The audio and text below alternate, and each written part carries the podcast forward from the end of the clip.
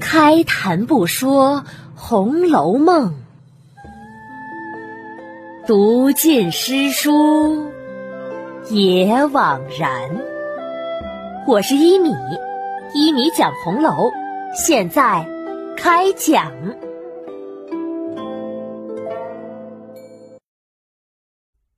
第三百三十九集：五儿的工作。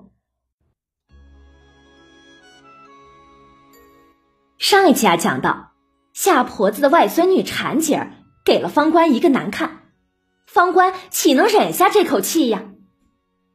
于是他就拿着柳家媳妇给的那碟糕，举到了婵姐儿的脸前，轻哼一声：“哼，谁稀罕吃你的那糕了？这个难道不是糕吗？刚才我不过是说着玩罢了，你就是给我磕头让我吃你的糕，我也不吃。”边说着，边把手里的糕一块块的掰了，抛到院子里给鸟雀吃，边逗着喂鸟玩，边对屋里说：“刘嫂子，你别心疼啊，我回头买二斤糕还你。”小婵被气得一愣一愣的，瞅着方官冷笑一声：“哼，雷公老爷，赶紧睁开眼吧，怎么不来打死这些作孽的？”哼，你们只管牛，我可比不得你们。又是有人给进贡东西，又是有人给做干奴才的，把你们捧的是不要不要的，还净帮着说话呢。厉害，你们真是厉害啊！其他媳妇婆子赶紧来劝：“哎呀，姑娘们，罢了罢了，都少说两句吧。是呀，别一见面就叮叮当当的了。”也有几个伶俐的，见他们要吵起来，怕惹事在自己身上，就抬脚各自走开了。婵姐儿对怡红院还是比较畏惧的，也不敢十分说方官，嘟嘟囔囔的自己去了。屋里的柳家媳妇见人都散了，忙出来招呼方官，问：“姑娘啊。”前儿我托你的那话说了没有啊？方官点点头，说了说了。本来说等一两日再提提那事儿呢，可偏偏那姓赵的又和我闹了一场，现在只能再等等了。对了，前儿那玫瑰露，五儿姐姐吃了没有呀？她身子可好些了？柳家媳妇忙说：“哎呀。”可不都吃了吗？他爱的什么似的，但又不好问你再要。那有什么的呀？等我再要些来给他就是了。他们口中说的五儿姐姐，就是这厨房柳家媳妇的女儿，今年才十六岁。虽然只是个厨娘之女，但这个女孩啊，生的却是十分标致，和平儿、袭人、紫娟。鸳鸯一样，都是美女。因为排行第五，因此啊，大家就叫她做五儿。五儿的身体不好，体弱多病的，所以没有差事。柳家的见宝玉房中的丫鬟差事轻，人又多，就想把自己的女儿送到宝玉房中当差。后来又听说宝玉将来。还要把自己身边的丫鬟全部都放出去，于是柳家的更想把自己这个女儿给安排去怡红院了，只是没有门路。可巧，这柳家的原来就在梨香院里做事，他最是殷勤仔细的一个人，把方官等一干人服侍的都比他们的干娘还要好。方官他们呀，因此待柳家的也是极好。后来呢，方官被分到了怡红院，柳家的便和方官说了自己的想法，央求方官去和宝玉说了五儿的事。宝玉虽是答应了，可近日宝玉又病了，家里的事也多，宝玉还尚未给贾母说。方官呐，把这些情况给柳家的说了，就回到怡红院中，回复了宝玉，说已经吩咐厨房做菜的事儿了。宝玉听了，只是点点头，没说话。他此时啊，心正烦着呢。刚才在恒芜院，宝玉正和薛姨妈、宝钗、黛玉说笑呢，就听说赵姨娘去怡红院吵架的事。宝玉心中啊，自是不悦，回去又不是，不回去又着急。黛玉劝他先等等，等到吵完了，打听清楚探春已经把赵姨娘劝走了之后，宝玉呀才从恒芜院回来，又劝了方官一阵，把大家安抚了以后，才派方官去厨房的。方官回来以后，又说。还想要些玫瑰露给刘五儿吃，宝玉不在意的点点头。行行行，我这儿还有的，我自己又不大吃，你就都拿去给他吧。说着，宝玉就命袭人取了玫瑰露出来，见瓶中也不多了，于是宝玉连瓶子也给他了。这个玫瑰露，大家可还记得？就是上一次，袭人单独去见王夫人时，王夫人给宝玉的。当时给了两个小瓶，一个是木樨青露，一个是玫瑰青露，都是贴着鹅黄纸的，是宫中的东西。方官看着这小瓶十分的精致，就拿着瓶子来找柳家的，正好。柳家的带他女儿五儿进园子来解闷，两个人呐并不敢去热闹处，就在大观园犄角一带逛了逛，便回到厨房吃茶歇脚。这时，方官拿了一个五寸来高的小玻璃瓶进来，递给柳家的。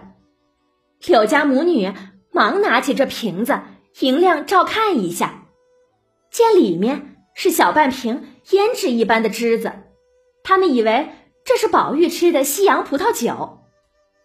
虎儿忙说：“我去拿旋子盛了滚水来烫，你先坐下吧。”方官摆摆手：“就剩这些了，连瓶子都给你们吧。”虎儿听了，这才知道这瓶子里的是玫瑰露，并不是葡萄酒，忙接了，谢了又谢。方官又问他：“你怎么样了？可好些了？今儿精神了些，因此就进来逛逛。可这后边一带也没什么可看的，不过见到的都是些大石头、大树和房子的后墙，正经的好景致却也没看见。”方官忙问：“啊，那你为什么不往前面去逛啊？”柳家的赶紧来解释：“是我没叫他往前头去的，前面的姑娘们也不认得他。倘或有看不惯的人看见了他，问起来又是一番口舌，何必呢？明儿等你提携了他，让他有了归属，有了差事，还怕没有人带着他逛吗？只怕逛腻了的日子还有呢。”方官听了。不在意的笑了，哈哈哈哈怕什么呀？就是现在去前面逛也是没事儿的，一切有我呢。柳家的忙摆手：“哎呦呦，我的姑娘，罢了罢了，我们的面子薄，比不得你们的。”说着，又倒了茶来。方官哪里会吃这种茶呀？只漱了一口就走了。柳家的忙说：“我这里走不开，让五丫头送送你。”虎儿便送方官出来，见周围无人，虎儿拉着方官问：“我的事儿你到底说了没有啊？”“说了说了，难道我会哄你不成？我已经打听了，我们屋里正儿八经还少两个人的缺，并没补上，一个是红玉的。”连二奶奶要了他去，还没给人来补上；一个是坠儿的，也还没补。如今你补上一个，岂不是正好？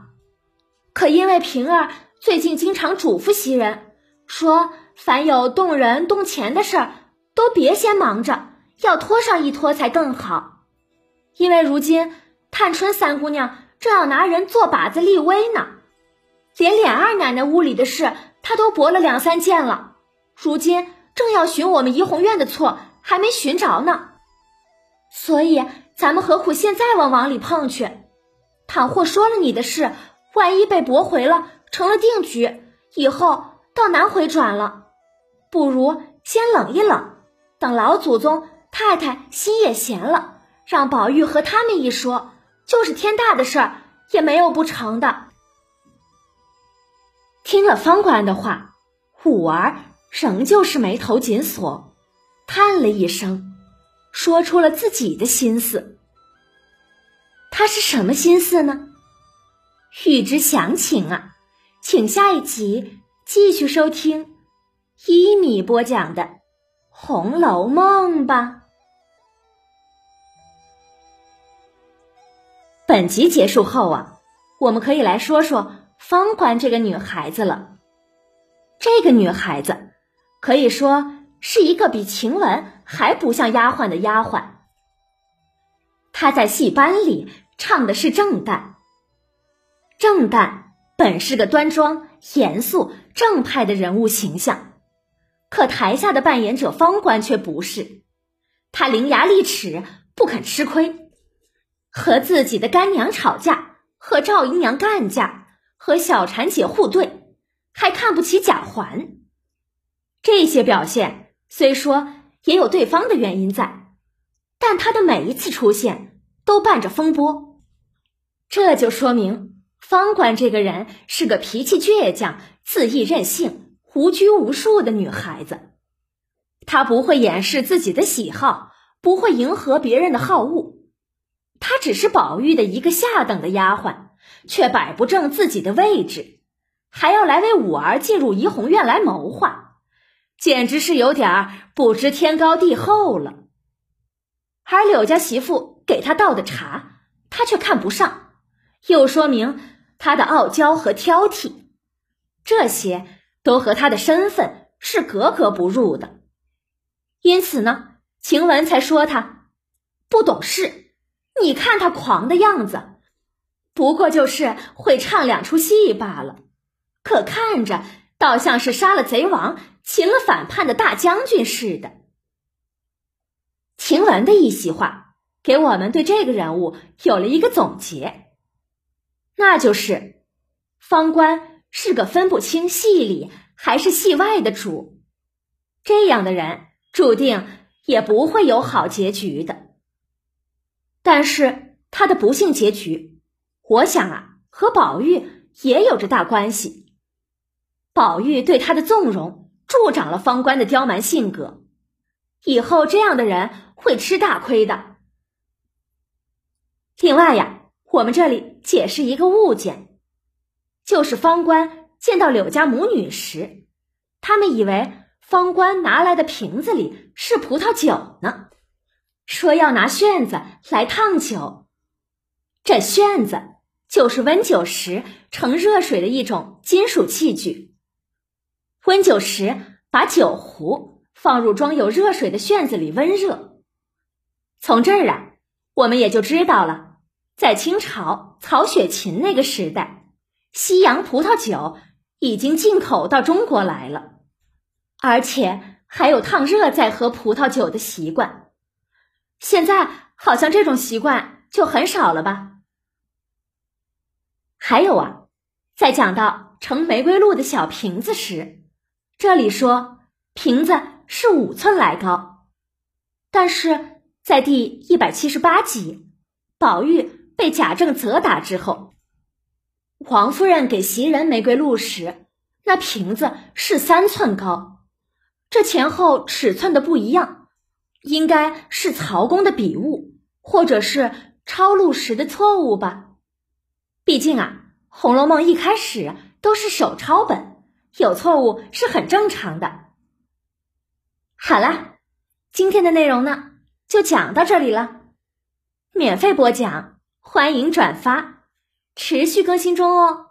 晚安了，朋友们，再见。